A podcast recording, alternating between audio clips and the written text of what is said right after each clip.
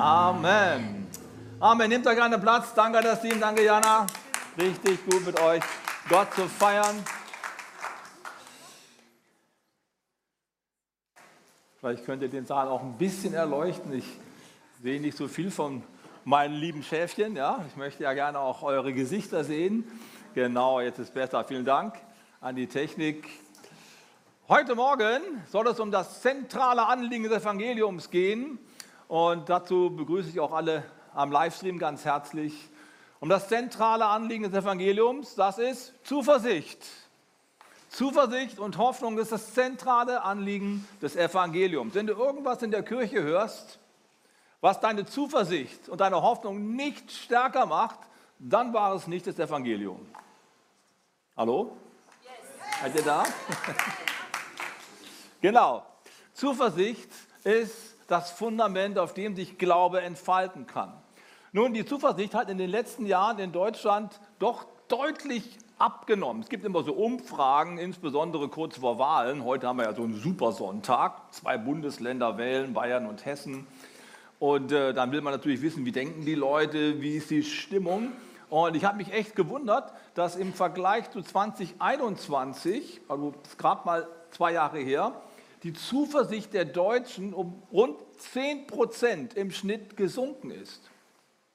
10 Prozent weniger Zuversicht im Land als noch vor zwei Jahren. Gut, jetzt haben wir die Inflation dazu gekriegt, der Ukraine-Krieg ist gekommen und ein paar andere Dinge. Also da braut sich sowas zusammen. Man spricht ja auch davon, dass in dieser Gesellschaft so die Wut wächst, die, die Orientierungslosigkeit und dass sich da so eine ganz üble Stimmung breit macht. Deswegen ist es so wichtig, dass wir heute Morgen deutlich machen, wir haben allen Grund, zuversichtlich zu sein. Und der Grund, warum wir zuversichtlich sein können, ist das, was Jesus Christus getan hat. Der Grund unserer Zuversicht ist nicht unsere Leistung, sondern seine Verheißung. Amen.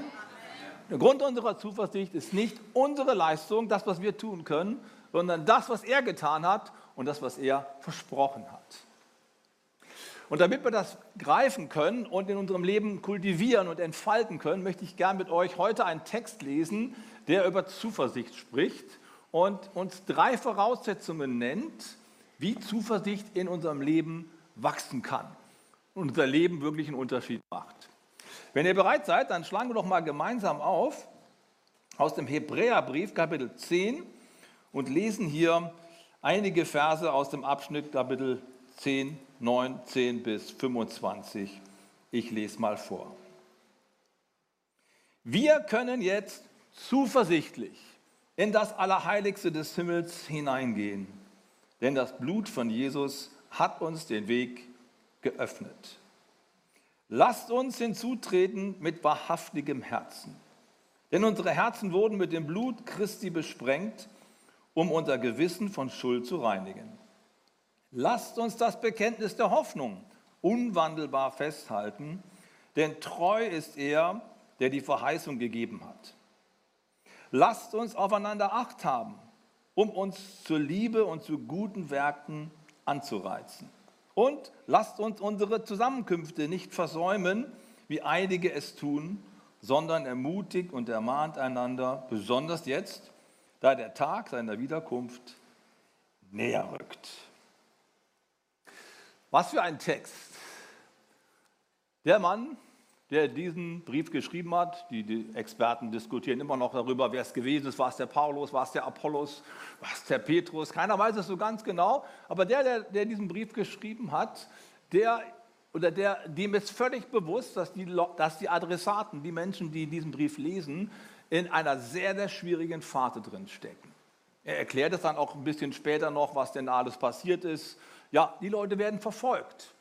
Manche sind überfallen worden, manche sind ausgeplündert worden, Häuser wurden konfisziert, Menschen wurden ins Gefängnis gesteckt. Es sah nicht gut aus, also mit anderen Worten, es sah viel schlimmer aus, als in deinem Leben es vielleicht gerade aussehen könnte.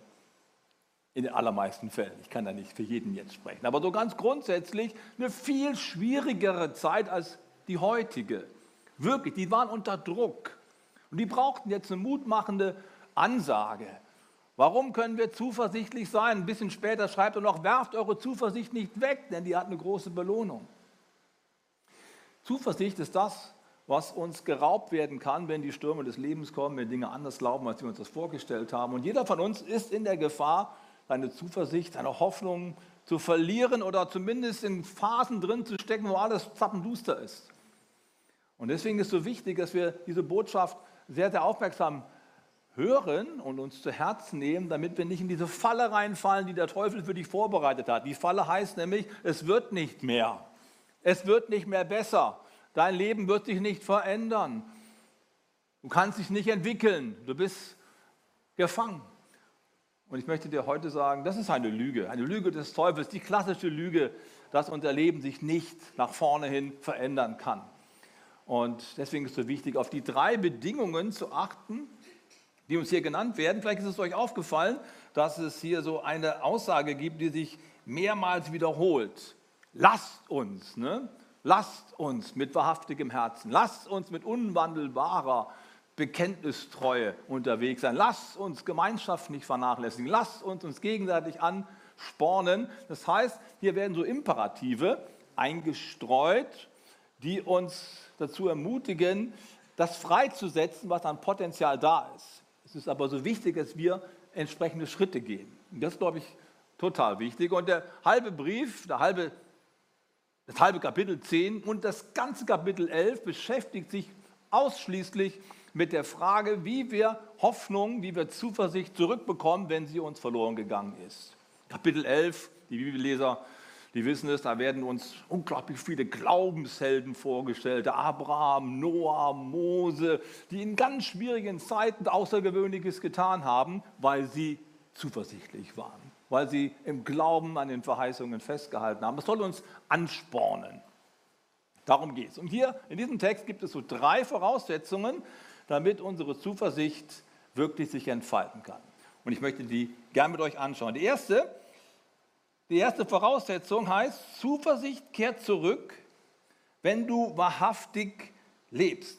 Lasst uns zuversichtlich in das Allerheiligste des Himmels hineingehen und lasst uns hinzutreten mit wahrhaftigem Herzen. Wahrhaftiges Herz.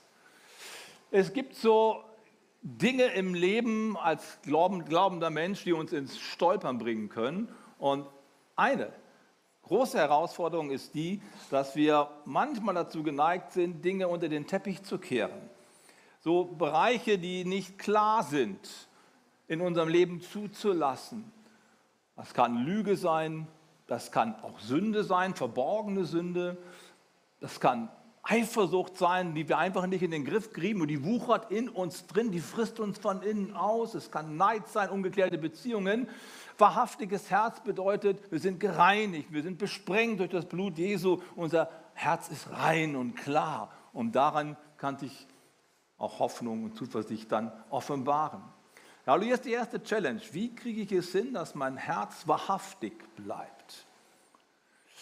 Vor ein paar Jahren gab es einen kleinen Skandal hier in Nordrhein-Westfalen. Da musste eine SPD-Bundestagsabgeordnete, die war für den Wahlkreis Essen im Bundestag zurücktreten. Vielleicht habt ihr es damals gelesen, die Frau hieß Petra Hinz von der SPD. Die war elf Jahre im Bundestag und es ist eine ganz erstaunliche, erstaunliche Geschichte bei ihr. Die hat nämlich in ihrer Bundestagsvita angegeben, sie hätte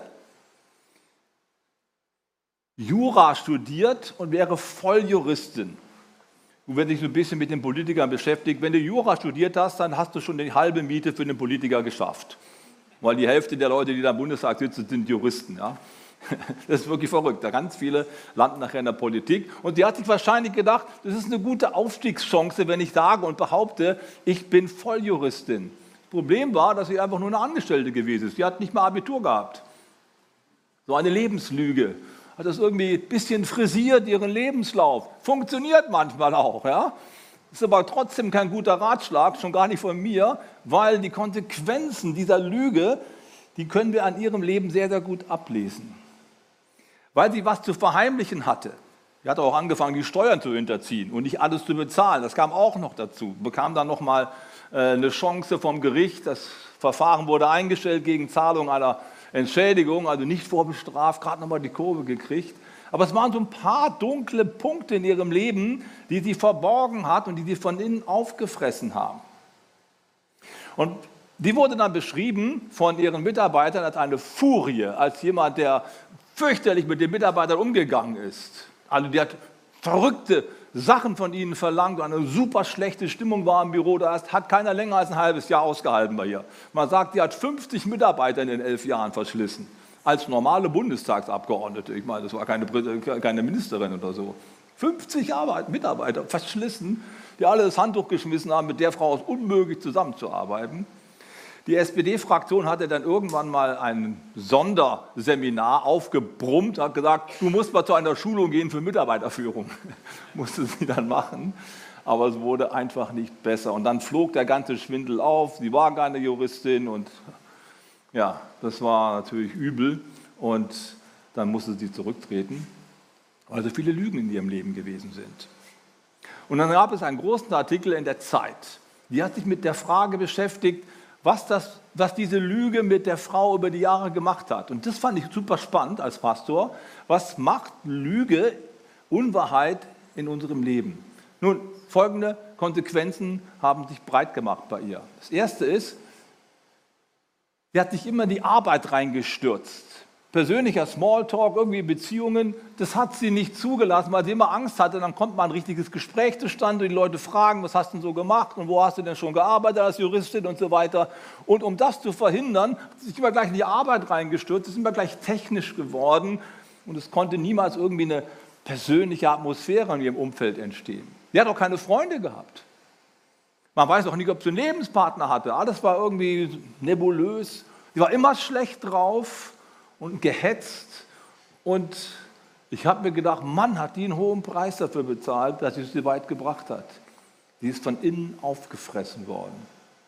Dann musste sie irgendwann zurücktreten. Das Erste, was sie machte, ist, sie hat eine Psychotherapie angefangen. Das war sicherlich gut. Und sie ist auf den Jakobsee gegangen. Das war noch besser.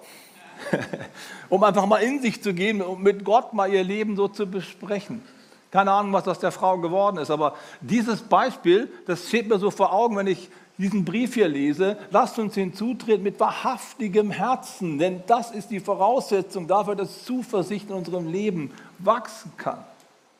Nun, ich bin schon viele Jahre Pastor, ihr wisst es, und eins habe ich gemerkt im Laufe der Jahre. Kirchen können Fehler machen. In der Gemeinde gibt es immer mal wieder Problemchen, auch manchmal haben Menschen untereinander Probleme und dann bleiben manche Leute weg. Das gibt es.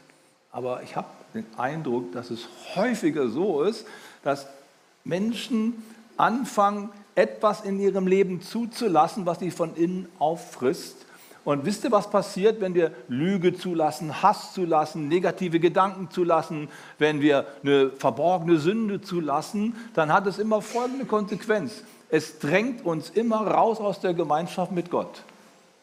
Du denkst immer, das kriegt ja keiner mit, das macht gar nichts, aber es macht was mit dir, mit deinem Herzen. Plötzlich macht dir das Beten keinen Spaß mehr, Plötzlich liest du nicht mehr gerne die Bibel, du gehst nicht mehr gerne in die Gemeinde und in die Kleingruppe auch nicht mehr und dein Dienst in der Gemeinde macht dir irgendwie auch keinen Spaß mehr. Und so driften manchmal Leute so raus und können aber die Zusammenhänge nicht richtig herstellen. Wissen eigentlich gar nicht, woher das kommt. Und manchmal liegt es tatsächlich an so einer Weichenstellung, die im Verborgenen stattfindet.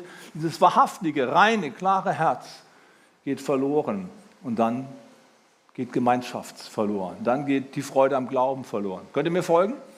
Das ist wirklich eine riesen Challenge und ich möchte dir eins sagen, es ist eine Lüge des Teufels, dass du diese Dinge aus deinem Leben nicht ausräumen kannst. Es ist eine Lüge des Teufels, dass du die Dinge, die dunkel sind in deinem Leben, die im Nebel sind, die im Halbschatten sind, dass du sie nicht bewältigen könntest. Du kannst es. Ist es leicht? Nein.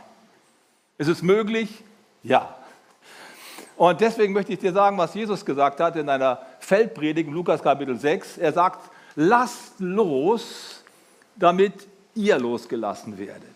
Lass los, was dich krank macht innerlich, was du verborgen hältst, was im Halbschatten stattfindet, damit du losgelassen wirst und die Freude wieder freigesetzt wird in dir, Zuversicht wieder wachsen kann. Das ist das, was Gott möglich macht in dem Augenblick, wo wir loslassen, was nicht im Licht ist. Amen. So ein wichtiger Punkt. Zuversicht kehrt zurück, wenn unser Herz wieder anfängt, im Licht zu sein. Das Zweite, was ich hier finde, ist, wie Zuversicht zurückkehrt, finden wir im Vers 23. Da heißt es, lasst uns das Bekenntnis der Hoffnung unwandelbar festhalten, denn treu ist er, der die Verheißung gegeben hat. Lasst uns das Bekenntnis der Hoffnung unwandelbar festhalten. Unwandelbar, das ist so ein altmodisches Wort, das bedeutet eigentlich nichts anderes als beständig, dauerhaft, immer, unwandelbar. Es ist nicht nur einmal oder zweimal, sondern es ist eine beständige Lebensroutine, hätte ich fast gesagt, eine Gewohnheit, in der wir sind. Die Gewohnheit, um die es geht, ist das Bekenntnis, das gute Bekenntnis, das Wort Gottes über meinem Leben aussprechen, die Gedanken Gottes über meinem Leben proklamieren. Nicht meine Gedanken, nicht meine Gefühle, sondern permanent Gottes Idee über meinem Leben aussprechen und nicht meinen Gefühlen zu glauben. Wir leben ja in einer Gesellschaft, die sehr stark von Gefühlen geprägt ist. Wahr ist, was ich fühle. Vergiss es. Wahr ist nicht, was du fühlst, sondern im letzten ist immer das wahr, was Gott sagt. Und wir brauchen dieses Reden Gottes, damit wir in unseren Gefühlen, in unserem inneren Chaos nicht völlig von der Spur kommen. Wir brauchen diese permanente Bekenntnis Fähigkeit. Bekenntnis, dass Gott es gut meint mit uns, dass er an uns glaubt, dass er mit uns was vorhat. Diese positive Sicht Gottes auf mich, das sollte mein tägliches Bekenntnis sein. Manchmal mache ich, sehr selten heute, so einen längeren Prozess mit einzelnen Personen in der Kirche. Man nennt das so einen Coaching-Mentoring-Prozess. Und dabei lese ich immer ein Buch mit ihnen. Kreative Lebensplanung von Paul Donders. Das ähm, ist ein großartiges Buch. Da geht es nämlich darum, was wir aus unserem Leben machen sollen.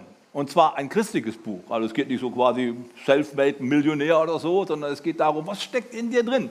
Was hat Gott in dich reingelegt? Was sagt Gott über dir? Welche Träume hat er dir gegeben? Was sagt die Bibel? Und, und, und, verschiedene Dinge. Und daraus puzzeln wir ein Bild zusammen, was in Gottes Herzen entsprungen ist. Hoffnung, Zuversicht. Und da kommt eine Geschichte drin vor in dem Buch, die mich immer wieder neu bewegt. Die Geschichte von Ralph Schauers. Das ist ein Mann in den USA gewesen, der als Kind schnell gemerkt hat, ich bin lernbehindert. Der war ein bisschen langsamer als andere. Der war nicht dumm, aber langsamer. Und er hatte super schlechte Augen. Er hat solche Brillengläser gehabt, da konntest du quasi, pff, du konntest die Pupillen gar nicht sehen, so dick waren, waren die Brillengläser. Und äh, ja, er ist in der Schule schlecht mitgekommen und so als Kind wurde er gehänselt von seinen, von seinen Kameraden dort. Und eigentlich hat er so für sich selbst gedacht, mit mir ist überhaupt nichts los. Ich bin allen nur lästig und Hoffnung ist für mein Leben überhaupt nicht. Und irgendwann mal hat, hat irgendein Teenager oder ein Kind, keine Ahnung, welches Alter das war, acht, neun, zehn, so muss es gewesen sein, ihn eingeladen, komm doch mal mit in die Kirche. Und dann kam er mit in die Kirche, er war noch kein Jugendlicher, sondern sehr so ein Pre-Teenager, so zehn rum vielleicht, und kommt äh, in den Kindergottesdienst, was auch immer. Und dort wird gepredigt, dass Jesus an uns glaubt und dass er einen Plan mit jedem Menschen hat. Und der kleine Ralf sitzt dort, denkt sich, das ist ja unglaublich, das hat mir noch keiner gesagt. Und er fragt die Kinderstundentante, gilt das auch für mich? Ja, Ralf, gilt auch für dich. Und in dem Augenblick entsteht eine unglaubliche Hoffnung in ihm. Irgendwas pflanzt sich da ganz tief fest und eine riesige Freude bricht in seinem Herzen auf. Ich bin zwar lernbehindert und ich habe schlechte Augen, aber es gibt einen, der an mich glaubt. Und daran halte ich mich fest. Und so hat er die Schule irgendwie rumgekriegt und dann hat er sich aufgrund dieser positiven Sicht Gottes über seinem Leben, das hat er sich jeden Tag quasi neu vor Augen gehalten, hat er sich entschieden, ich mache das Abitur. als Lernbehinderter, hallo, und mit solchen Brillengläsern. Er hat es tatsächlich geschafft. Er hat viel länger gebraucht als andere und musste viel härter arbeiten als andere. Aber mit 25 hat er sein Abitur gemacht. Das ist schon heftig. Ne? Mit 25 hat er es geschafft, Abitur. Und dann hat er so gedacht, was mache ich denn jetzt? Jetzt habe ich Abitur, jetzt sollte ich auch was Größeres draus machen. Ich sollte studieren. Und er denkt sich, ich könnte doch Theologie und Philosophie studieren als Lernbehinderter mit solchen Brillengläsern. Und er fängt an Und er schafft es tatsächlich. Er braucht viel länger als andere. Er muss viel härter arbeiten als andere. Aber als er 35 ist, hat er seinen Uni-Abschluss. Mit 35.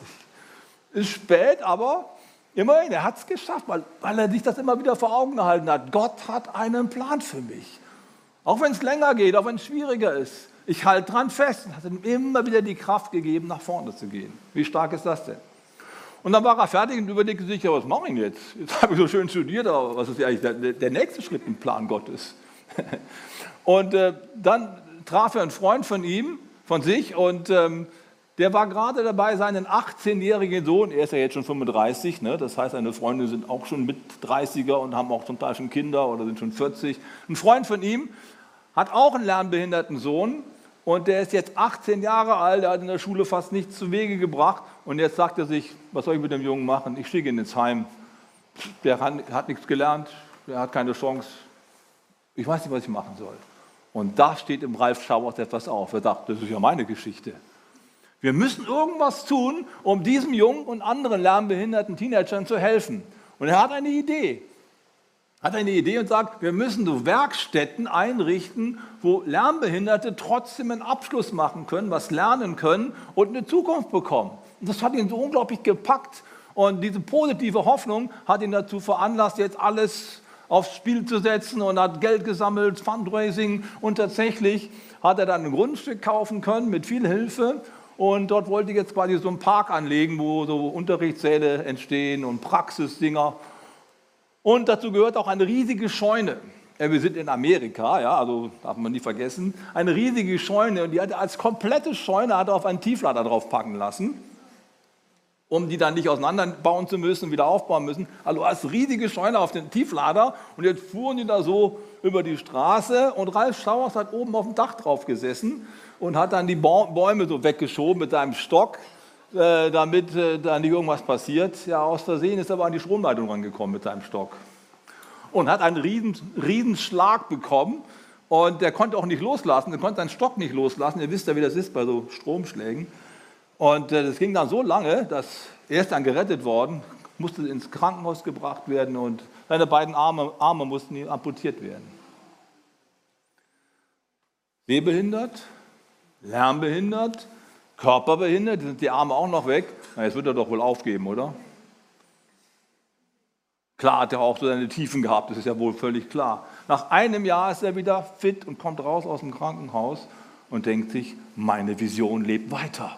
Gott glaubt an mich, das habe ich nie vergessen. Ich werde weitermachen. Und er hat es tatsächlich geschafft, dass er diese Werkstätten eingerichtet hat. Heute gibt es 40 Werkstätten in den USA, die alle von Ralph Schauers geleitet werden.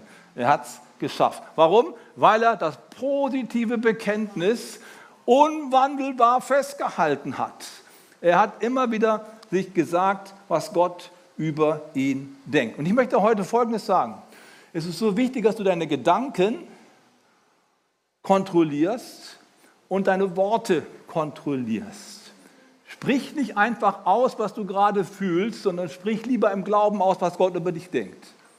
Ist das einfach? Nein, es ist nicht einfach. Ist es möglich? Ja, es ist möglich. Wenn wir das lernen, die richtigen Worte zu sprechen, unsere Gedanken zu kontrollieren, dann kann Folgendes passieren, was wir im Talmud lesen. Da heißt es folgendermaßen, achte auf deine Gedanken, denn sie werden Worte. Achte auf deine Worte, denn sie werden Handlungen. Achte auf deine Handlungen, denn sie werden Gewohnheiten. Achte auf deine Gewohnheiten, denn sie werden dein Charakter. Achte auf deinen Charakter, denn er wird dein Schicksal. Lasst uns unwandelbar festhalten an dem Bekenntnis, an den Worten Gottes über unser Leben. Amen. Amen. Zweiter Punkt. Da gehört viel Disziplin dazu und es ist etwas, was mit Gewohnheit zu tun hat und nicht mit Begabung. Und das Dritte noch, was sehr, sehr wichtig ist. Die Zuversicht kehrt zurück, wenn wir in der Gemeinschaft des Glaubens bleiben. Lasst uns mal hören, was er hier sagt, Vers 24 und 25. Lasst uns aufeinander Acht haben, um uns zur Liebe und zu guten Werken anzureizen und lasst uns unsere Zusammenkünfte nicht versäumen, wie einige es tun, sondern ermutigt und ermahnt einander, besonders jetzt, da der Tag seiner Wiederkehr näher rückt. Deine Zuversicht kehrt zurück, wenn du im richtigen Umfeld bist, wenn du die Glaubensgemeinschaft nicht verlässt, sondern dich mit anderen Menschen regelmäßig triffst, um dich gegenseitig anzufeuern. Wisst ihr, der Gottesdienstbesuch und der Kleingruppenbesuch oder irgendwo mitzuarbeiten ist keine lästige Pflicht. Das ist dein Turbo, der angeschmissen wird, der Turbo für den Glauben, dass ich mich immer wieder neu ausstrecke und mit großer Freude dabei bin. Also ich kann euch gar nicht sagen, wie gerne ich hier wieder zurückgekommen bin, hier in die Fokuskirche. Äh, einmal, weil ihr nette Leute seid, ist klar, aber die Glaubensgemeinschaft, Freunde, das trägt mich, ja. Das, äh, das hebt dich hoch. Du wirst von anderen getragen. Das ist das Geheimnis von der Gemeinschaft des Glaubens. Der eine Glaube feuert den anderen Glauben an. Und in diesem Kontext kann Zuversicht wachsen. Das ist so großartig. Und Zuversicht und Glaube kommt durch Verkündigung. Der Glaube kommt aus der Predigt und die Predigt aus dem Wort Gottes. Das heißt also, da wo wir zusammensitzen und uns gegenseitig unsere Erfahrungen mit Christus mitteilen, da weckt es im anderen Glauben. Ja, wenn das mit der Claudia passiert ist, wenn Gott das für sie getan hat, dann kann das bei mir auch. Und ich bete noch mal ganz anders. Ich habe einen großen Vorteil, ihr Lieben. Ich bin da regelmäßig zusammen mit unserem BFB-Vorstand und das sind wirklich alles super coole Pastoren, das kann ich euch sagen. Und wir haben jedes Mal natürlich auch, wir starten immer mit, mit, mit einer Andacht, mit Gebet und dann heißt es, Good News, Freunde, erzähl mal, was ist passiert. Und äh, jedes Mal müssen wir, die, müssen wir unterbrechen, weil so viele Storys auf den Tisch kommen. Jetzt die Woche war es wieder soweit. Das ist unglaublich. Du sitzt da und denkst dir, alter Schwede, was hier alles in Deutschland passiert, ist ja unglaublich. Ich muss zurück nach Düsseldorf. Wir müssen was machen, Freunde. Ja? Das, äh, das, äh, das ist unglaublich stark. Und in deiner Kleingruppe passieren vielleicht nicht so außergewöhnliche Dinge, aber das sind auch die kleinen Dinge und die machen uns Mut.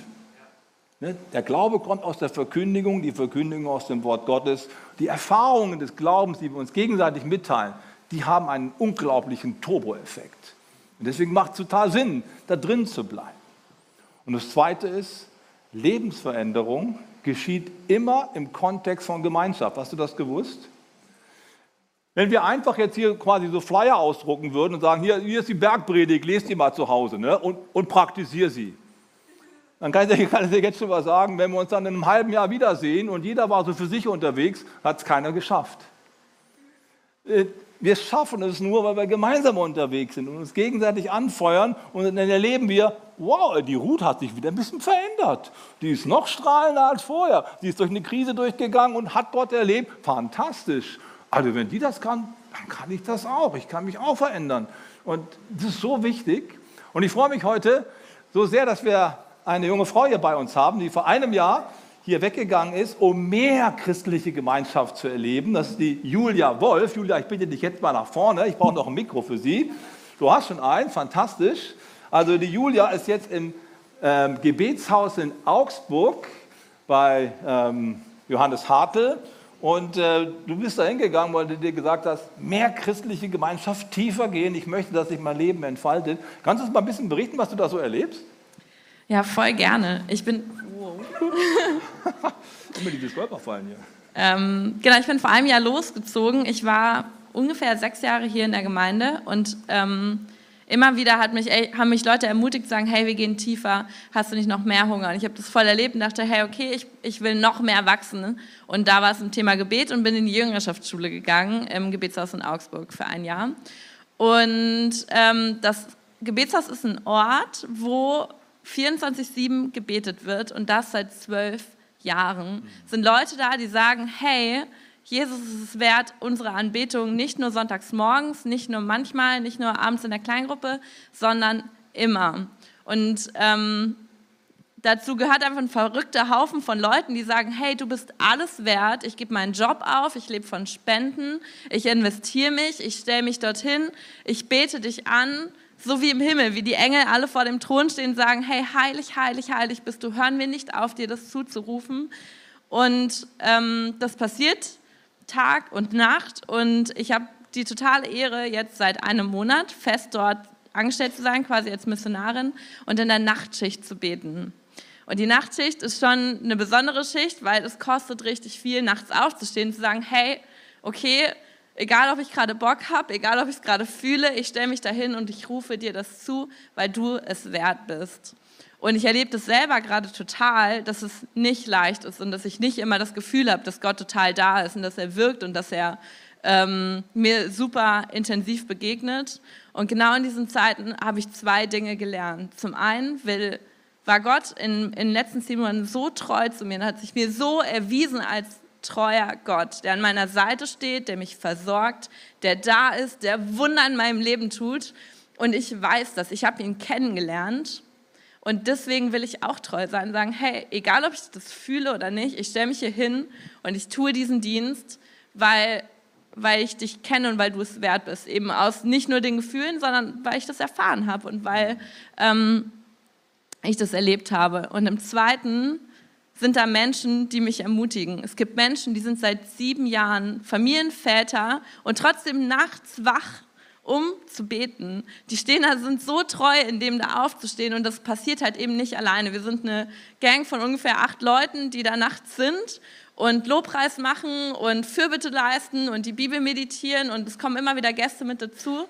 Und es würde nicht funktionieren, wenn wir nicht füreinander beten würden, wenn wir nicht gegenseitig uns ermutigen würden und wenn der eine gerade nicht mehr kann und nicht mehr sieht, sagt, ich habe eigentlich keine Kraft und ich habe keine Lust, dann kommen die anderen und sagen, hey, komm, wir beten für dich, komm, wir wissen das. Wir ermutigen einander total stark und es ist einfach eine riesengroße Gemeinschaft und ich liebe es an diesem Haus, weil ich das Gefühl habe, die Menschen, die kennen ihn.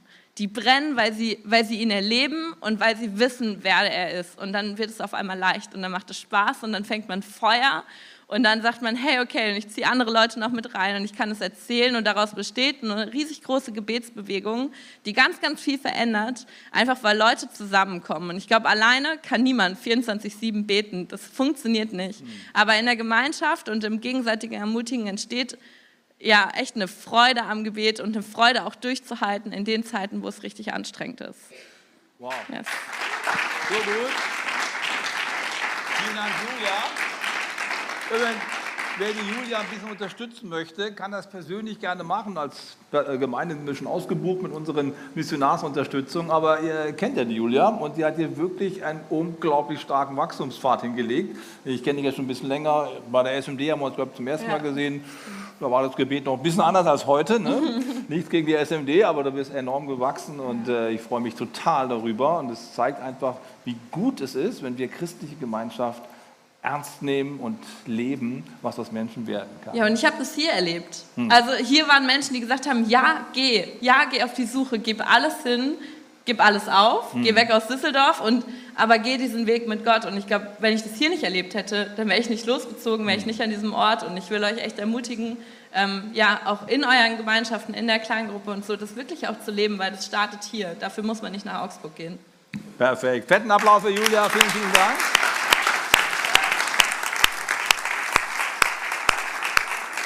Wow, so gut. Das Lobpreisteam kann ganz schon nach vorne kommen. Äh, das, das, ermutigt mich so, wenn ich, wenn ich Julia sehe oder wenn ich unsere Chrissy äh, treffe äh, in Erzhausen. Morgen ist wieder soweit. Letztes Mal bin ich mit ihr fast zusammengerasselt. Die war zu spät im Unterricht unterwegs. Und dann rannte sie aus ihrem Türzimmer raus, aus ihrem Zimmer raus. Die war gerade auf dem Flur unterwegs und dann ist sie mir gleich in die Arme gelaufen. Und äh, hey, es ist so schön, die, die, dort zu sehen. Und der David ist auch dort und andere Leute sind woanders hingegangen. Und ich feiere es total, wenn junge oder auch ältere Leute sagen, ich will mehr christliche Gemeinschaft, weil ich möchte mehr Zuversicht in meinem Leben haben. Aber man kann das ganz normal auch hier in der Kirche äh, praktizieren, feiern miteinander. Und ich lade dich einfach so ein, äh, in so eine tiefe Gemeinschaft reinzukommen, die dir hilft, über dich selbst hinaus zu wachsen, in den Plan Gottes hinein. Ich möchte mal zusammenfassen und euch einladen, mit mir aufzustehen. Wir gehen jetzt nochmal ins Gebet. Mein großes Gebet heute Morgen ist, dass die Zuversicht, die dir vielleicht abhandengekommen ist, zurückkommt. Und die kommt zurück, das verspreche ich dir, wenn du in deinem eigenen Leben Voraussetzungen schaffst. Lasst uns, lasst uns, lasst uns, sagt der Schreiber, die Gott ehrt und auf die Gott eingeht. Das erste ist das wahrhaftige Herz. Räum alles aus aus deinem Leben, was irgendwie dunkel und nicht echt ist und was Christus im Weg steht. Zweitens, fang an, positiv über dich selbst zu denken und zu reden, und zwar gemäß der Aussagen des Wortes Gottes. Das dritte ist, such Menschen, die dich inspirieren, die dir helfen, deinen Glauben zu entfalten. Und ich sage dir, in dieser Kirche gibt es genug davon. Du findest den richtigen. Und in diesem Kontext fängt deine Zuversicht an zu wachsen. Und du kannst ein Mensch werden, der eine Ausstrahlungskraft hat und der wiederum andere inspiriert. Und darum geht es ja, Licht der Welt zu sein und Salz der Erde. Lass uns mal gemeinsam unsere Augen schließen und beten. So unser Leben nochmal Jesus hingeben, uns anspornen lassen, wie auch durch das Abendmahl, durch das, was er getan hat. Jeder kann das für sich tun. Für eine Gruppe heute Morgen möchte ich eine Chance einräumen, etwas festzumachen, was für sie ganz wichtig ist. Nämlich für all diejenigen, die noch keine klare Entscheidung getroffen haben, Jesus Christus nachzufolgen, sich auf dieses Abenteuer einzulassen, auf ihn zu hören, sein Wort ernst zu nehmen, sich von ihm retten zu lassen. Wenn du heute Morgen da bist und sagst, ich möchte mich gerne auf diesen Weg begeben, ich möchte ein zuversichtlicher Mensch werden, möchte verstehen, was Gott für mich getan hat und das in mich hineinnehmen. Du sagst, ich möchte das gerne machen, ich möchte, dass Jesus Christus mein Leben verändert. Wir schauen jetzt nicht rum, dann heb doch ganz kurz deine Hand. Kannst du gerade jetzt machen. Dankeschön. Wer ist noch da? Dankeschön. Ist noch jemand da, der es machen möchte? Dankeschön. Gott sieht deine Hand, sieht eure Hände. Halleluja. Gott ist so gut. Und deine Hand ist Gott nicht gleichgültig. Er hat es gesehen und er wird in deinem Leben diesen offenen Weg nutzen, um seinen Geist in dich hineinfließen zu lassen. Und damit das fest wird, möchte ich gerne mit euch gemeinsam das Gebet sprechen, was wir jeden Sonntag sprechen, um das nochmal so richtig auszudrücken, festzubinden, klar zu machen. Und wenn ihr bereit seid, lasst es uns gemeinsam sprechen. Ich warte noch einen Augenblick, da ist es. Lasst uns gemeinsam laut beten. Jesus, ich weiß, dass du mich liebst. Es gibt nichts, was ich tun könnte, damit du mich mehr liebst. Du bist gekommen, um mich von allem zu befreien, was mich von Gott trennt. Du bist für mich gestorben und auferstanden. Ich folge deinem Ruf und bitte um Vergebung. Du sollst mein ganzes Leben bestimmen. Ich danke dir, dass ich durch dich wirklich frei bin und ein Leben in Ewigkeit habe. Amen. Komm, wir geben Gott einen fetten Applaus.